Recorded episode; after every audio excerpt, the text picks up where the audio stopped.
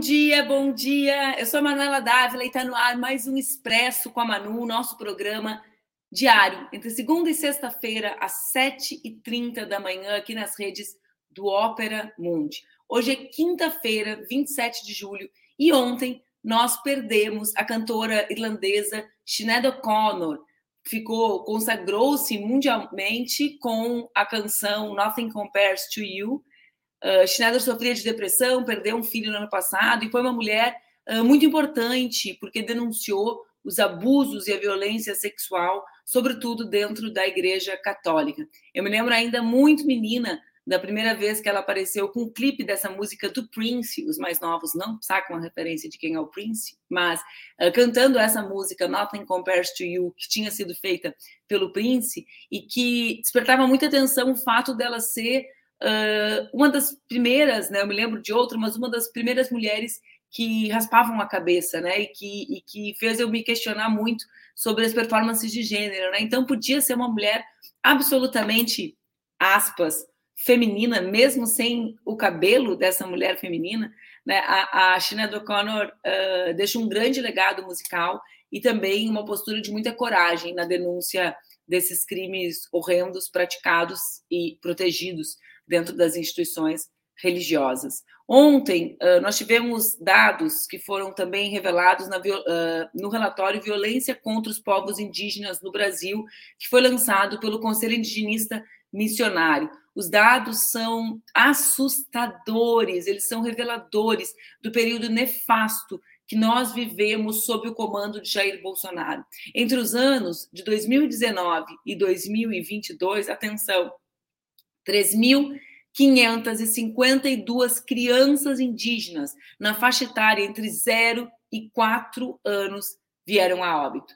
Esse dado revela o verdadeiro abandono das crianças brasileiras e dos povos indígenas durante essa gestão. É por isso que derrotar o bolsonarismo, depois da derrota de Bolsonaro na eleição, é uma missão de todas e de todos nós, né? Uh, que, que loucura, gente, o que a gente viveu nos últimos anos. Às vezes me faltam palavras para expressar a dimensão da violência e a profundidade do genocídio provocado por Jair Bolsonaro à frente da presidência.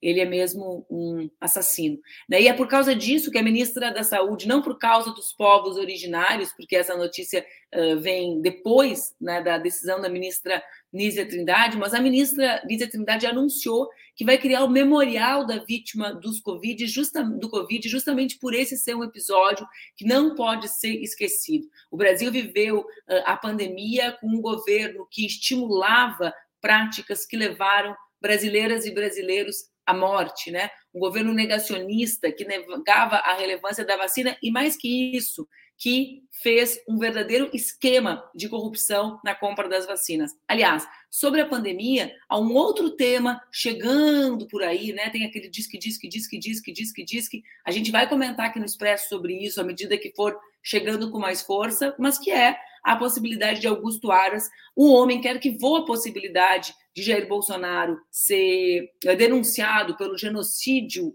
uh, promovido durante a pandemia, a possibilidade dele ser reconduzido à Procuradoria-Geral da República. Manifestações contrárias já têm acontecido, como é o caso da própria Simone Tebet, que numa entrevista à Globo News falou sobre isso, e eu uh, verdadeiramente espero que nós nos mobilizemos contra a, a essa indicação porque todos esses fatos que nós descrevemos, que compõem, digamos, a grande colcha de retalhos do horror que foi o governo de Jair Bolsonaro, tiveram, em múltiplos sentidos, pelo menos, né, os panos quentes de Augusto Aras na frente da Procuradoria-Geral da República.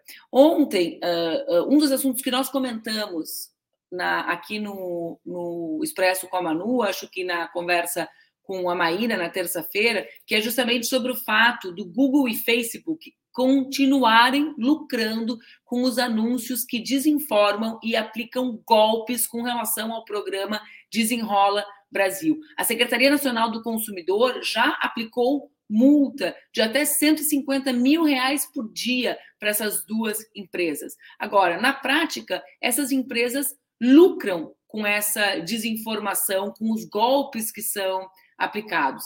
E, é, e, e, esse assunto se relaciona com um segundo assunto que eu quero conversar com a Amara Moira, que é a velocidade com a qual a justiça tirou o post do Jean Willis uh, relacionado ao Eduardo Leite do ar e como não aciona as empresas na mesma velocidade com temas que são relevantes para outras milhares de pessoas. Há um tratamento, na minha interpretação desigual aqui, né, contra indivíduos e contra as big techs. Eu já já vou chamar a Mara para conversar comigo. Só que antes disso, acabei botando as pautas, fiz uma, um mesh aqui na minha pauta e, e, acabei falando sobre essas decisões antes de chamar a Mara. Só quero fazer um comentário rápido sobre a visita da ex-presidenta Dilma Rousseff, atual presidenta do Banco dos BRICS, a Vladimir Putin em São Petersburgo. Né, eu vi muita coisa acontecendo nas redes, muita gente, Dilma não deveria ir, Dilma deveria ir. Bom, gente, primeiro acho que vale a pena lembrar, presidenta Dilma é presidenta do novo Banco do Desenvolvimento, que a gente conhece como Banco dos BRICS,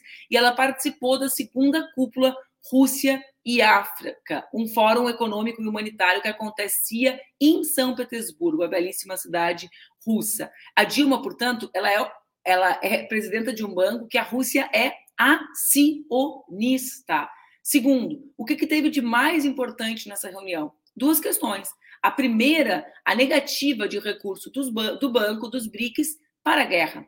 E a segunda questão é justamente a negociação uh, sem passar pelo dólar. Ou seja, eu acho que a gente precisa uh, se esforçar para ter uma versão menos americana dos episódios da geopolítica mundial e também ter uma visão mais uh, que, que responda mais à luta brasileira pela construção da paz.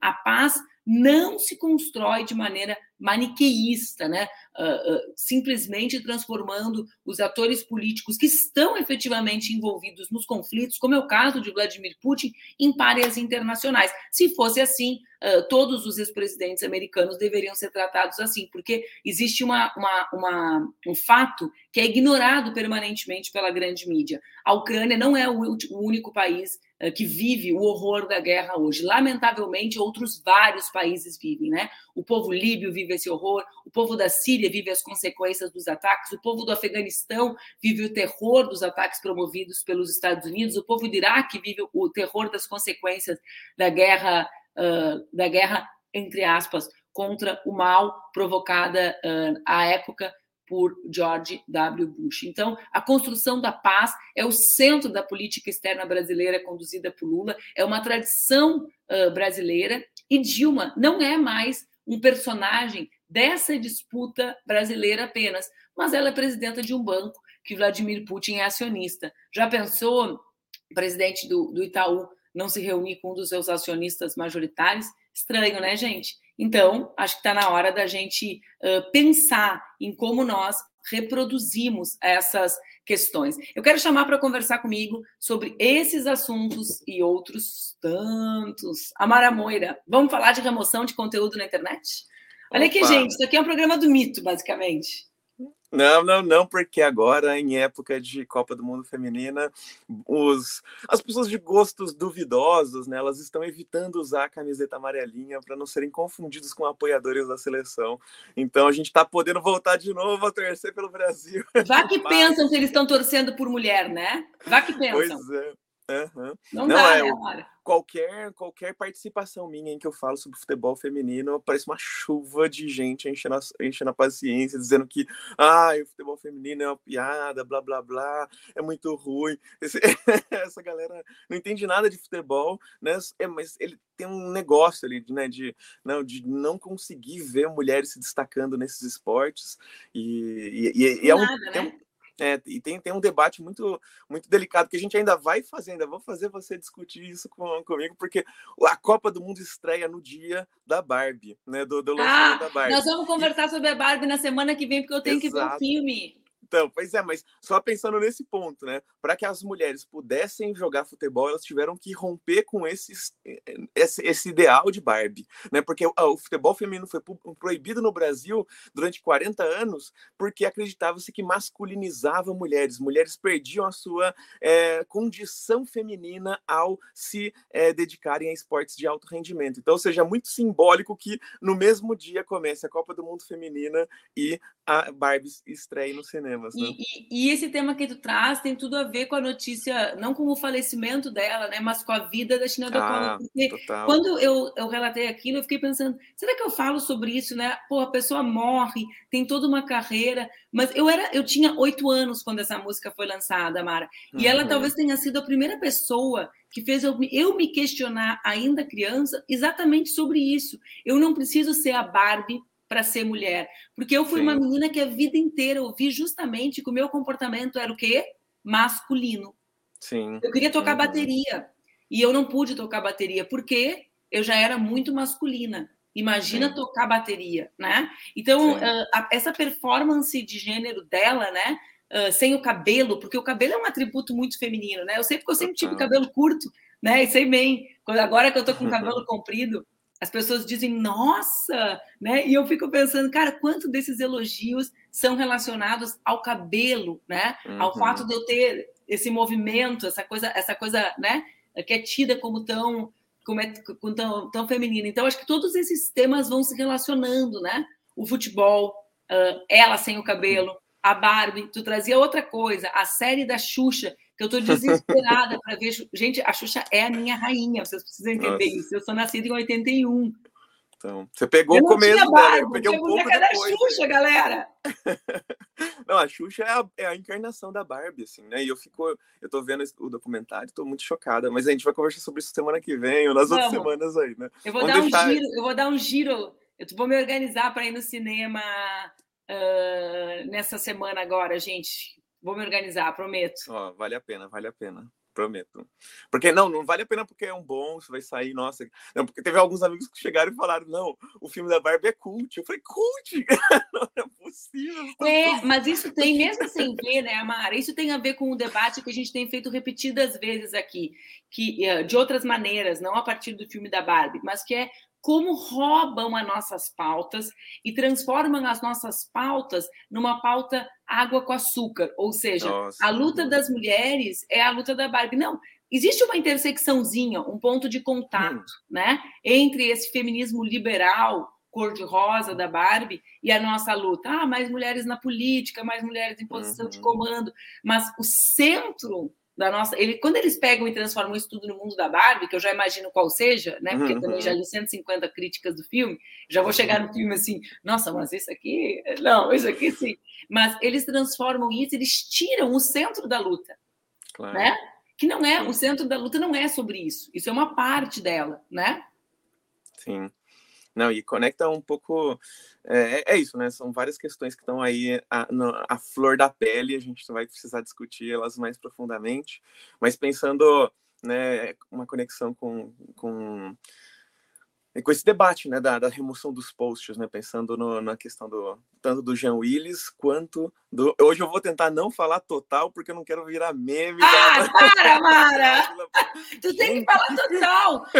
Ó, lá na equipe, cada vez que a gente fala total, a gente fala. Não. Hum, influência da Mara. Não, sério, vai começar a ter assim, né, é, apostas em algum desses lugares de aposta, porque já tem isso nos Estados Unidos, isso é garantido, assim, né? Ah, o apresentador de tal programa vai falar tal palavra né, no começo do, da, na, da apresentação. Né? Então vamos começar a falar quantos total vão falar em cada live. É, não, tá tudo bem, é, tem que falar total, se não falar, a gente se sente mal. Tá.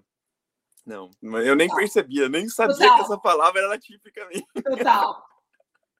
Não, e ainda tem, tu faz, ó, vou te imitar então, porque a gente, na, na nossa equipe do programa, a gente fala total. Hum, total. Ah. E no início, e no início eu pensava assim, será que quando a Mara fala total, ela tá desinteressada no que eu tô falando? Não.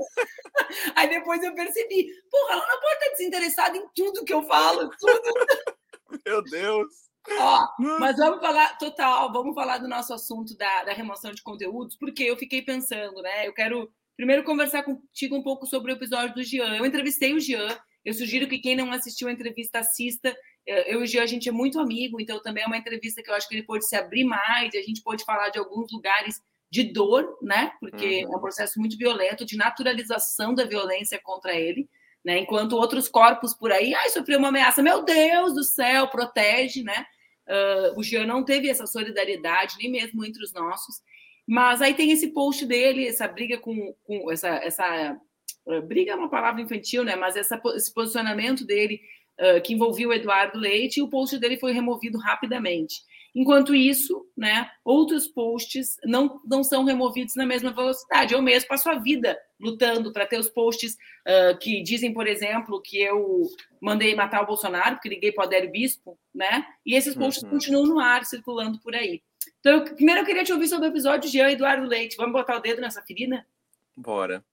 Né, não, inclusive, é, eu lembro, é, teve momentos da atuação do Jean né, que parecia que era impressionante o que ele estava fazendo, seja por comprar umas pautas que ninguém estava afim de comprar, então ele, ele, ele, era a voz né, de grupos que é, são completamente hostilizados e é, expulsos da política, né, pensando é, particularmente no grupo de pessoas trans, 10 anos atrás, né, não agora, agora a gente já tem uma deputada eleita, é, várias deputadas, né, a gente já tem uma representatividade na sociedade muito grande, então a gente consegue fazer as pautas ecoarem de uma forma um pouco mais é, ampla. Mas dez anos atrás era ele a grande voz, né?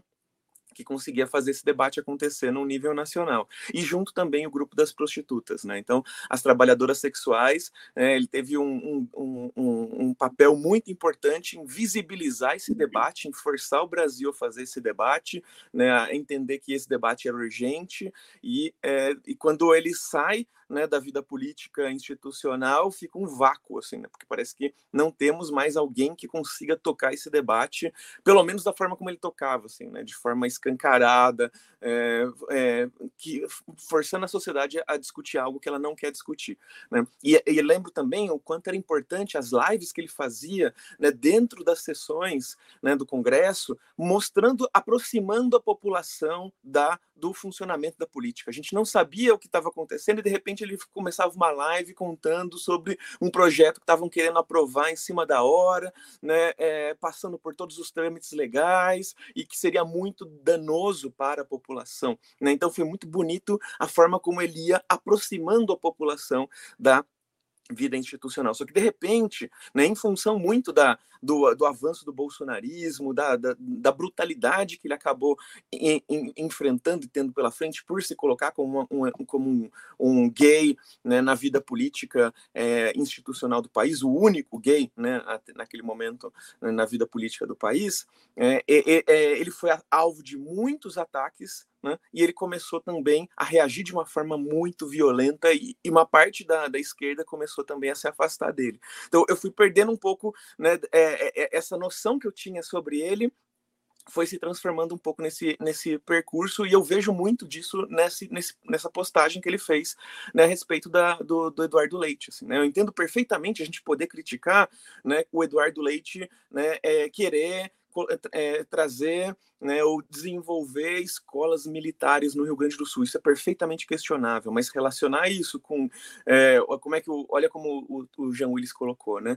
Hum, Gays com homofobia internalizada, em geral, desenvolvem libido e fetiche em relação ao autoritarismo e aos uniformes. Não há uma relação tão unívoca e linear entre você ser assumido ou não, você é, é, lidar bem com a sua sexualidade ou não, e gostar de é, fetiche, é, e, e, não sei, de alguma forma, isso aqui parece uma conexão muito. É, é, essa conexão não, não, não sei se pode ser feita, né? Não sei se é justo que se faça a crítica nesse lugar, né? Da libido, do fetiche, dos desejos ou de uma homofobia internalizada. Acho que a gente pode fazer essa crítica de formas mais inteligentes, é, de formas mais é, inteligentes no sentido, inclusive, de terem uma repercussão mais é, profunda na sociedade, né? Da forma como foi feito, eu acho que atrapalhou o, a crítica que ele estava fazendo ao Eduardo Leite. Mas, de qualquer forma, não tem nenhum sentido que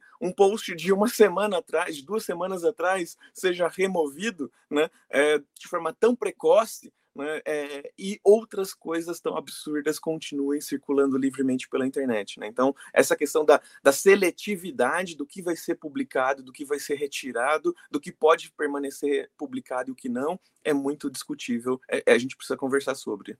Esse, esse, esse processo que tu narra, né, Amara, eu vivia a maior parte dele do lado do Jean, porque eu era deputada federal à época. Então, primeiro sobre ser precursor, né? Tu imagina, quando o Jean chegou no Congresso, eu presidia a frente que a época chamava Frente LGBT, né? Por quê? Porque nós éramos os S, né? A turma que apoiava o movimento na época LGBT, né? Uh, e, que, e que ficava ali recolhendo as pautas da sociedade. Então, eu passei a presidência para o Jean, só para a gente ver como era atrasado o Congresso Nacional. Isso em 2010, são 13 anos, Amar. E eu friso que é 2010 porque eu acho que 2013 traz né, muitas consequências para o Brasil, algumas uh, nós conhecemos né, ali nos anos uhum. seguintes, com a construção da extrema-direita, mas também traz esses ares de mais representatividade que culminam na eleição de mais mulheres da, da, da, da população LGBT para dentro das câmaras e, e mesmo para dentro do Congresso nessa, nessa legislatura agora. Então, primeiro isso, né, era muito ousado. O Jean ele trabalhava com projetos, por exemplo, contra a violência obstétrica, Pra, vamos dar para dar exemplo, né? Uhum. Eu, na época, não tinha essa relação com as pautas da maternidade, era bem antes de eu ser mãe, né? Eu entrei no Congresso com 25 anos. Então, ele trabalhava com violência obstétrica, ele trabalhava com legalização da maconha, ele trabalhava, só para a gente ir falando de pautas diversas, sim, proteção, sim, sim. como tu já falou, da com as travestis, né? Ele tinha essa, essa, essa relação. E eu acho que tem um elemento que as pessoas elas não analisam, sabe? Em geral, que tu traz aqui que é o bolsonarismo ele não caiu do céu. Uhum. E o Congresso Nacional ele era um espaço de construção disso. Só que muitos ficavam fazendo de conta que não existia. Em 2013, eu pedi a cassação do, do Bolsonaro por racismo, quando ele foi racista contra a Preta Gil. O que eu ouvi, estou falando que eu ouvi de uma parte da nossa turma. Não uhum. tem bola para ele. Ele é inexpressivo. Se ele tivesse sido caçado, ele não era presidente. Sim, ponto, sim. Né? Então, assim, tem, tinha ali um pouco desse comportamento que negligencia, que a gente vive isso até hoje, negligencia o que são as violências contra determinados corpos. Porque, claro que o corpo de uma mulher negra importava mais. Se fosse com um filho desses deputados que disseram para mim não dá bola, na hora estava caçado. Uhum, né? Sim. Esse exercício a gente não gosta de fazer, ah, se fosse a tua filha, mas é o que a gente sim. tem que fazer quando a gente fala da maior parte dos deputados. Então, o Jean ele foi vítima de uma violência ali que era permanente o dia inteiro. Sabe? O cara tá caminhando, viadinho, nananã, eh, tudo era transformado sim. nesse desejo. Então, foi, acho que foi um lugar. E, um, e uma época, Mara, que ninguém falava sobre isso, entendeu? Uhum. Eu lembro que o Jean bloqueou 400 mil perfis que ameaçavam ele no Facebook. Ninguém falava sobre isso. O Felipe Neto bloqueou 1.400 no caso de pedofilia, para vocês terem uma ideia da proporção, entendeu? Caramba. Foi um caso que saiu no Fantástico, de que acusava ele de ser pedófilo. Então, eu estou só trazendo alguns dados, porque eu acho que a gente uh, não entende muito o que aconteceu e como nós erramos no processo de ascensão do bolsonarismo, nós, campo político né, que achava que isso não estava acontecendo porque desconectado com determinados setores que vinham acontecendo, vinham vindo. 2013, o Congresso foi ocupado e uma semana depois, Amara, o mesmo Congresso simplesmente absolveu um dos deputados, chamava-se Dona Dom, uh, uh, que, que, entrou dentro do plenário de, de uniforme da Papuda, que é o presídio de Brasília, num dos maiores escândalos de corrupção do estado dele. Por que, que absolveu? Porque aquilo, a, a, aquela luta para a transformação da política simplesmente não encontrava nenhum eco na maior parte do Congresso. Então, eu acho que a, a gente ainda não realiza a dimensão da violência contra alguns corpos, porque esses corpos eles não importam para a maior uhum. parte dos políticos. E, e, e, a cobaia, digamos, de tudo isso foi o Jean. Quem, quem foi o Jean? O Jean foi, digamos assim, a cobaia, o rato de laboratório do bolsonarismo, desse sistema de distribuição de notícias falsas, quando isso ainda não era um assunto. Eu, eu acho que cada um tem um estilo na luta política, né?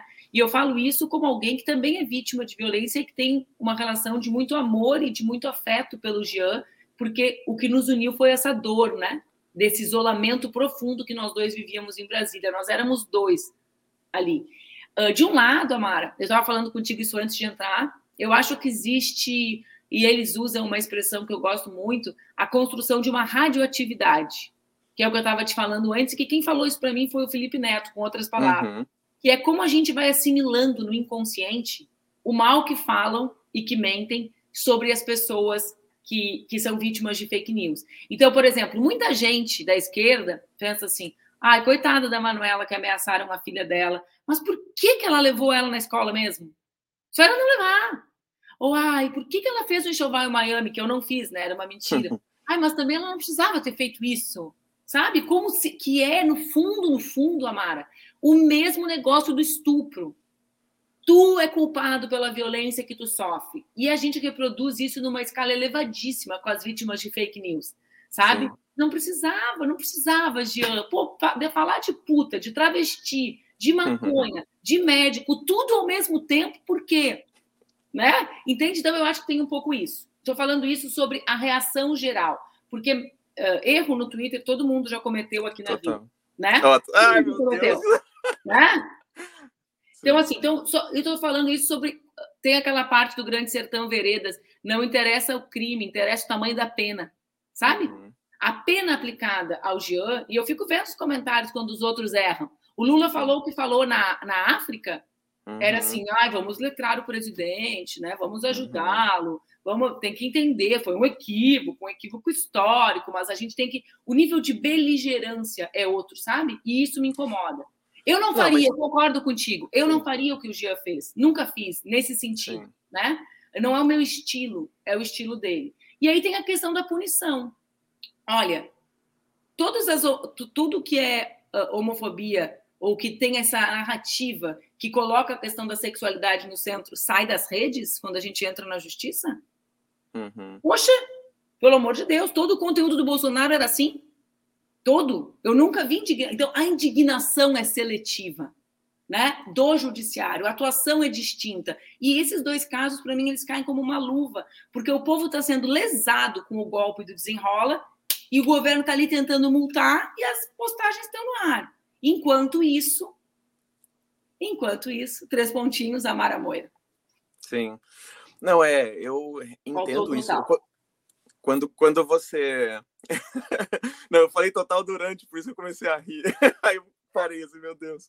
Mas eu entendo o que você está colocando. Mas, por exemplo, quando compara o Lula com o Jean, o Lula assume, costuma assumir uma postura mais dialogável, sabe? É, errei, né? Alguém fala com ele que, que ele errou. Me parece que ele, quando o, o Jean, quando apontam para ele que ele passou de algum limite, né? Parece que ele volta com uma dose ainda mais cavalar de, de agressividade, assim, né? E eu acho que isso acaba sendo contraproducente até para a gente fazer as pautas LGBT e mais, né, se ganharem a repercussão e a relevância que elas deveriam ter, né? Então, uh, nesse sentido, eu acho que falta é, estratégia, né? E eu, eu também questiono é, essa vinculação direta, né? De uh, como é que a gente lida com desejos, né? E como é que isso se manifesta na vida política? Não, não, não sei se, se é uma questão tão simples assim para a gente discutir, né? E ele tá parece que existe uma simplificação do debate sobre gênero e sobre sexualidade. Eu acho que isso é, não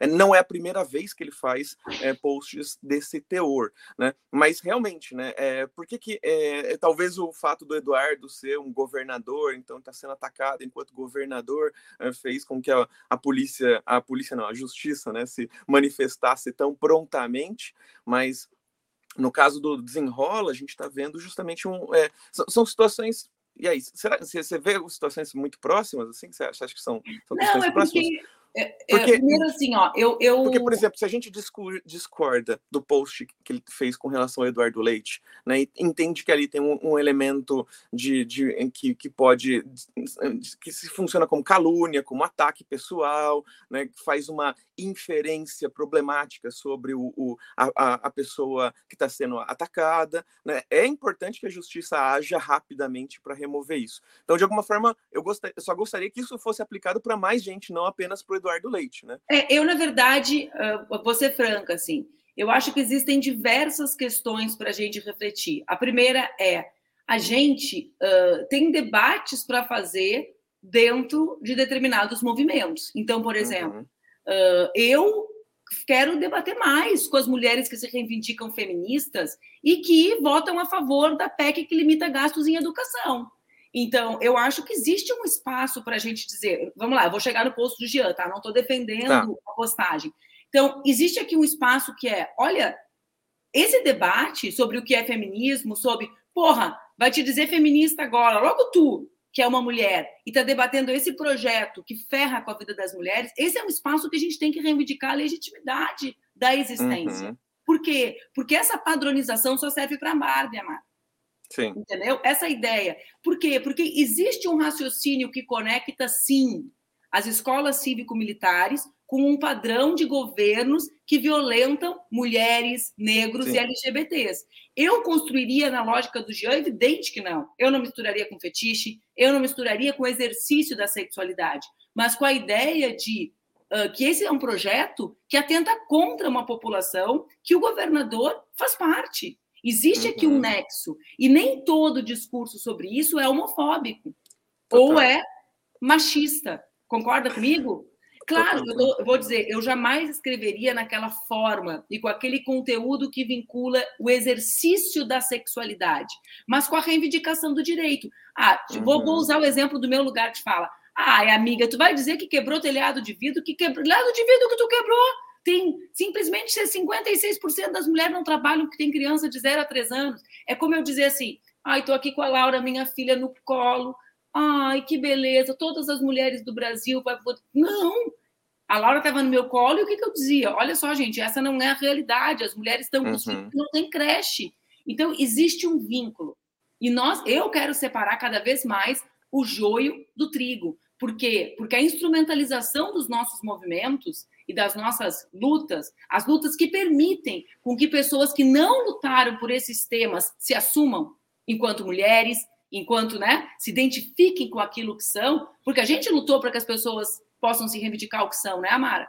Sim. Não sai do céu. Então, eu acho que tem que existir essa separação. Eu acho que o Jean mandou mal no post, na forma como ele construiu, porque o debate sobre escola cívico-militar e orientação sexual tem a ver, como uhum. tem a ver o debate sobre escola cívico-militar e feminismo. Porque eu sei o que essas escolas fazem com os nossos corpos, Amara. Elas não sim, são para gente elas, né? Elas são para construir um padrão que nos violenta. É para isso que elas foram colocadas no centro do debate pelo bolsonarismo. E, por fim, eu acho que o Eduardo manda muito bem. Por quê? Porque ele está tentando tapar os escândalos que ele está envolvido de privatização. Sim, sim. A suspensão uh, da, da, da, do, do, leilão da Corsã, que é a privatização do saneamento, que a gente debateu semana passada aqui. Então, claro, ele tenta utilizar isso né, para de uma maneira, digamos, mais intensa do que o habitual, para se proteger de outros temas políticos. Então, acho que tem erro. Acho, eu não sei, sinceramente, se a decisão da justiça, porque aqui é um, é um debate que eu faço até de uma maneira um pouco diferente da esquerda. Né? Uhum. Eu quero punição para quem faz postagem comprovadamente falsa, mas Sim. eu não quero remoção de conteúdo de debate político. Entendeu? Tá. Porque aqui uhum. existe uma margem, Amara, que é daqui a pouco eu vou dizer isso do feminismo e vão me dizer que eu estou sendo machista e vão tirar o meu conteúdo. E nunca fizeram isso com a Carla Zambelli, meus amores. Eu levo anos para remover uma postagem dela. A Damares, né? É, eu perdi no primeiro grau a decisão que debatia o meu parto. E a testemunha de defesa da médica que falava sobre o meu parto era um médico que disse: sabe o quê? A Manuela nunca fez nada de errado, mas ela é amiga do Geo Willis que é contra a cesárea, então ela não podia ter feito uma cesárea. Então, assim, acho que são várias coisas uh, distintas, entende? Um, o tratamento do Jean. Eu, eu, eu, concordo contigo sobre a reação do Lula, mas as pessoas não convivem com o Lula como convivem com o Jean. Então, para mim, diz mais sobre as pessoas. Quando Pedro fala de Paulo, Pedro fala mais de Pedro do que de Paulo, sabe? Quando uhum. as pessoas reagem ao Jean e ao Lula, ignora os dois. Elas estão falando muito mais sobre essa interação com os corpos diferentes do que sobre como os corpos diferentes reagem à interação. Para mim, isso. Uhum. Um, né? Então tem a ver com isso. Dois, não faria o que ele fez, não escreveria desse jeito, não misturaria fetiche. Três, quero espaço para debater, sim, que tem luta LGBT, feminista, antirracista, e que o liberalismo tenta ficar pegando essas lutas para fazer Barbie, barbice né? Barbice, vou criar o verbo agora, para nos barbear, para nos transformar em Barbie. E último, acho que a gente tem que estar atento com remoção de conteúdo, luta para regulamentação das redes, que é o que o Orlando está fazendo, e debates que podem ser atravessados pela ideia de que, opa, isso aqui é, é, é necessariamente homofobia. É, é, entende? Então, eu, tô, eu tenho uma, uma grande bola na minha cabeça de daquela interrogação da turma da Mônica, sabe? Sobre isso Sim. tudo. Não, é, eu acho, eu entendo agora o seu ponto, eu gostei disso, né? Que, que é isso, é algo que está em debate, né? E se está em debate, não deve ser simplesmente retirado por um juiz do ar, né? É, não, está é, dentro de, de, de, algo que a gente pode entender como um debate político, um debate é, sobre sociedade, um debate sobre é, a forma como a gente se coloca na sociedade. Então, entendo, é, a gente pode discordar disso, mas recorrer né, judicialização é, pode ser algo questionável realmente. Concordo, concordo com você. Eu acho eu que a gente chegou num ponto. Assim, é, e eu fico, olha, Maria, eu li várias vezes a postagem para pensar sobre a retirada dela, sabe? Eu não uhum. tenho certeza, porque eu vê bem, existe desinformação, existe informação criminosa, existe informação como a retirada dos conteúdos do desenrola, né? Sim. Agora, isso tudo mexe com poder econômico. Aí as big techs estão faturando. Elas estão faturando, porque os anúncios são pagos contra mim, contra o Jean, uhum. quando dizia que ele tinha vendido mandato para o Davi Miranda. Sim. Né? E isso tudo, Amara, nunca, nunca velozmente saiu do ar. Agora, essa disputa aqui, apesar daquilo que eu considero os equívocos do Jean e da, da velocidade com que o Eduardo usa isso para se proteger dos seus próprios problemas, está muito mais no campo da política do que do desenrolo, não está? Sim, sim, sim, sim. Não é o uso político que está sendo feito disso é, é, é, gigantesco mesmo. E não, é, acho que a gente chegou num ponto de, de acordo sobre isso. Total. Ai, Mariana Flores, eu vou brigar contigo. Tu fez o meme da Amara e agora ela não fala mais e a gente não pode mais lembrar dela com total, total. Eu falei umas cinco vezes total só, só nesse encontro. Eu, eu terminei de ler um livro, um livro nigeriano que chama-se A Herança dos Bem-Aventurados, daquela mesma autora de Fique Comigo, é um livro belíssimo. E aí ela uhum. tem uma personagem que no livro conta quantas vezes na semana a mãe disse: É assim que tu vai te comportar na casa do teu marido? ela conta. A gente vai fazer o placarzinho do total. Tum, tum, tum. Queremos que a seleção brasileira marque gols como a Mara Moira fala oh, total no Expresso. Total. Total. Eu quero comemorar título aqui, eu quero comemorar, né, que a gente vai levar pela primeira vez nossa tacinha aí, vai ser super importante, né? Eu tô acompanhando aí, tô super Eu tô vendo empolgada. tu comentarista de futebol feminino, ah, Lara. É isso, é importante, né, gente? É. Tá acontecendo algo incrível e, e boa parte do Brasil nem tá se dando conta de, disso, né? Talvez por causa do horário, os horários são ruins. Mas eu vi né? que foi o recorde de audiência mundial. Sabe sim, disso, sim. a seleção brasileira? Ah, é? Não, eu vou, te, vou ler esse dado aqui, tá aqui no meu para aí, deixa eu achar aqui no meu. Ai, cara, as pessoas falam. Ó, aqui, ó, a Copa do Mundo Feminina. Brasil registrou a maior audiência de estreia de uma seleção nacional em seu país. 26 milhões de pessoas assistiram, Uau. enquanto nos Estados Unidos, o país ultra, mega, super campeão, hum. 6 milhões e 200 mil pessoas. A Alemanha, 5 milhões e 600 mil pessoas. As outras bandeiras eu não sei de cor. Só com a bandeirinha do lado. O pessoal não. disse que tem que ser torcida totalmente total, Amar. Sim, sim. Não, e aí? A gente acha que esse, com essa, o cartão de visitas da segunda-feira, 4 a 0 né, Não sei, quem estava vendo o jogo se emocionou. Assim, eu caí uma lagriminha, confesso, quando, fiz o, quando rolou o primeiro gol lá da Ari, Borges. Né? Acho que foi um momento bem emocionante para quem estava vendo a partida. A gente está vivendo uma espécie de redenção, né? Sim. As mulheres nos permitindo o reencontro com a camiseta da seleção. né? É Sim. É bonito isso. Não, é muito bonito. Não, eu não quero, eu não quero ser uma porta-voz da CBF, né? Eu, eu, eu, gosto de, eu até quero comprar uma, uma camisa antiga que não tem esse logo da CBF, da Nike, não tem é, propaganda, sabe? Não, não gosto de ser uma propaganda ambulante. Quando eu vou comprar é, é, camisa de time, por exemplo, olha, eu comprei uma da, é, da época lá do Palmeiras dos, dos anos 90, mas a, o patrocínio é ditadura nunca mais. Sabe o que estava falando? Eu, eu, eu me importo com o patrocínio mas eu me importo muito mais de não sentir mais medo de quem está vestindo a camiseta da seleção, porque, Sim. cara, eu vi uma camiseta da seleção, eu atravessava a rua e pensava, ai, não, de uhum. novo não, cara. Então, assim, só, só não sentir medo, como diria Nina Simone, já faz eu me sentir livre, né? Sim, de poder sim. olhar, de poder ver, de poder até achar bonita, ah, que bonita essa camiseta, e não sentir o pavor. Amara, uma alegria não. conversar contigo nessa quinta. Não, Juro que eu vou me esforçar para ver Barbie. Ó, Barbie Oppenheimer, hein? A gente tem muita Pô, coisa. Ela me deu uma agenda Barbie, de Oppenheimer e Xuxa. Quinta que vem. Ela me deu uma agenda de cinema, gente, porque eu não vou poder. Eu tenho que estudar aqui, eu tenho que ler hobbies para minha, minha dissertação. Ah, peguei tese, tese, cadê minha tese? Minha tese? Traz hobbies para discussão, traz hobbies para discussão. Ó, um beijo bem Tchau, grande. Querida. Beijo. Obrigada. Mais uma quinta. Cada quinta a Mara tá de melhor humor por acordar às seis da manhã para conversar comigo. Vocês estão vendo? Essa é a verdadeira fé que eu tenho de que a gente tem que acordar bem cedo para conversar, para confraternizar antes ainda do dia começar. Bora para o nosso quadro do dia? Tu já leste algum livro islandês? Pois é, eu também nunca tinha lido. Aí eu recebi um livro que se chama A Marcação, de uma autora bastante jovem com o nome Frida Isberg. A Marcação é um livro que chega para subverter as nossas certezas. Imagina um mundo em que a gente conseguisse testar a empatia das pessoas e que aquelas pessoas sem empatia, portanto, uma turma que a gente conhece, fossem marcadas. Aliás, elas deixassem de ser marcadas e frequentassem um ambiente distinto do nosso. A Marcação é um livro bastante interessante e eu sugiro a leitura para que tu penses como, na verdade, todo bem pode sucumbir e virar o seu pior inimigo.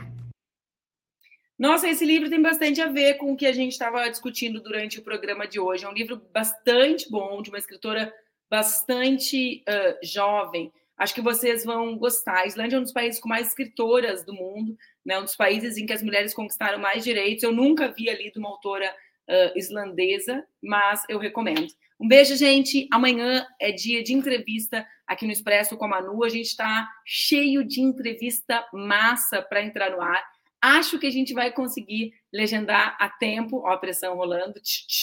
Uh, uma entrevista bem legal para que vocês possam assistir. Até mais. Fiquem bem.